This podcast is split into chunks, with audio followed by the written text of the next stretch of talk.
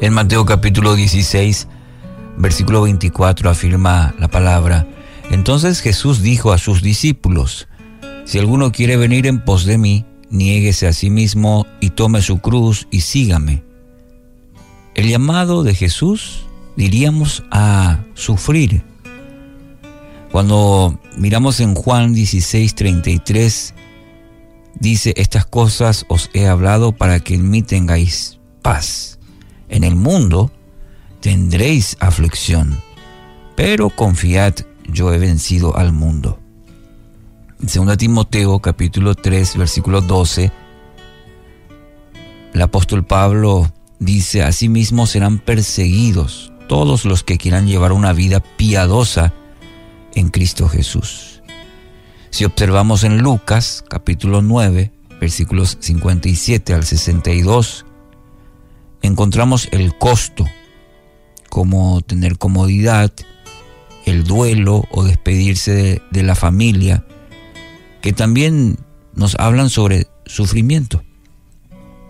Eh, otro caso, el joven rico no siguió a Jesús debido al costo que Jesús le presentó. Mm, no quiso hacer frente a ello y, y no, siguió a Jesús. Con estos versículos y algunos ejemplos, el título para hoy, el llamado al sufrimiento. Una de las cosas más maravillosas del Nuevo Testamento es que casi nunca indica eh, el sufrimiento sin mencionar también las bendiciones de ella. Y esta muy a, a menudo tiene que ver con el gozo. Van, casi siempre van de la mano. Sufrimiento y gozo en la palabra de Dios. Los cristianos no hablan de sufrimiento a menos que también mencionen el gozo. Lo que hace que la cruz valga la pena es el gozo, porque nos da la fuerza para llevarla. ¿El gozo del Señor es nuestra? Es sí, exacto, fortaleza. El gozo del Señor es mi fortaleza. Gozo, el gozo y el sufrimiento son aspectos necesarios para el cristiano. Son aspectos que el cristiano debe desarrollar en su vida, el Hijo de Dios. Experimentar el sufrimiento, bueno, humanamente, como decimos, no nos agrada, pero son herramientas que Dios utiliza también para que aprendamos el poder del gozo en medio del sufrimiento pueden y deben coexistir en tal sentido, gozo y sufrimiento.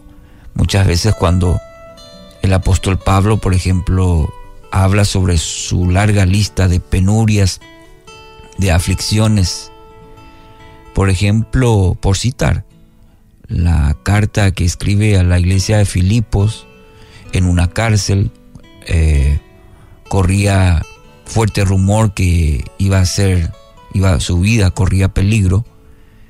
Y en ese contexto de la, en la cárcel, el apóstol Pablo habla a los hermanos sobre el gozo, sobre la vida gozosa en Cristo.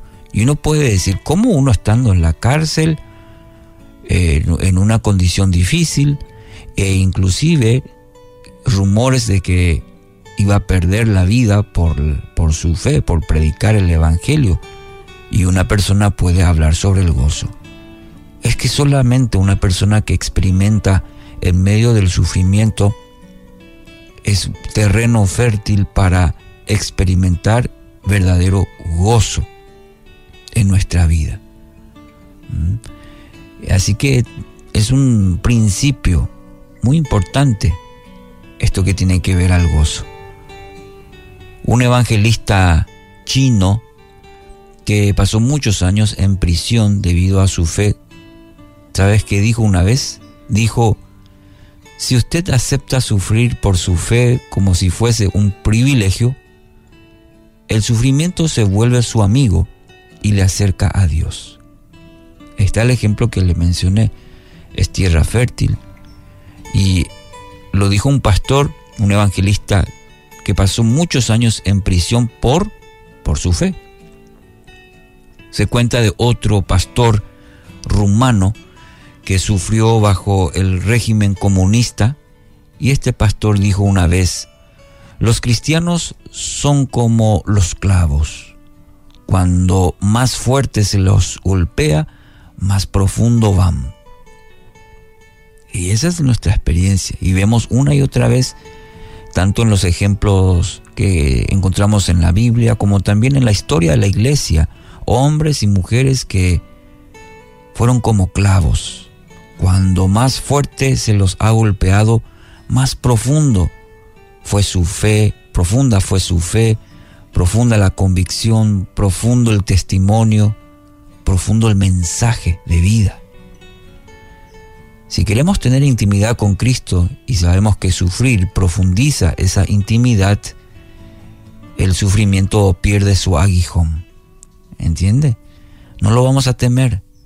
En cambio, cuando llegue podemos decidir transformarlo, no por mérito nuestro, sino por obra del Espíritu Santo. Pero ocurre esta transformación en una oportunidad para lograr nuestro objetivo que es acercarnos y conocer más a Dios. Así que hoy, querido oyente, permita que el Espíritu Santo le guíe en medio del sufrimiento para poder experimentar el amor, el cuidado y la guía y todo lo que el Señor tiene para usted en medio del sufrimiento para experimentar su gracia, su gozo, su fortaleza y su propósito. Esto es posible solo en Jesús.